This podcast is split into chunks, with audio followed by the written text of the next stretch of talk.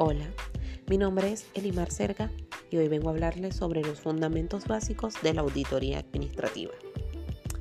Prevé una evaluación objetiva, imparcial y competente de las auditorías administrativas y es un medio para reorientar continuamente los esfuerzos de la empresa hacia los planes y objetivos en constante cambio.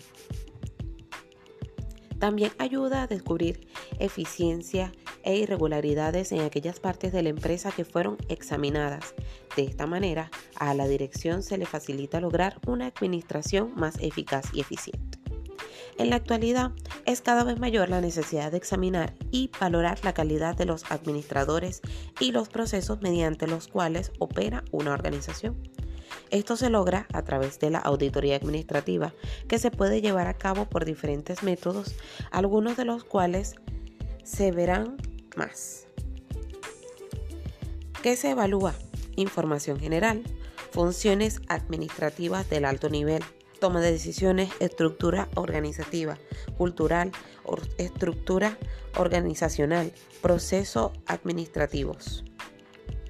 La globalización está obligando a cada vez más empresas a evaluar no solamente los factores internos de la misma, sino también los externos, factores económicos, políticos, comerciales y ambientales.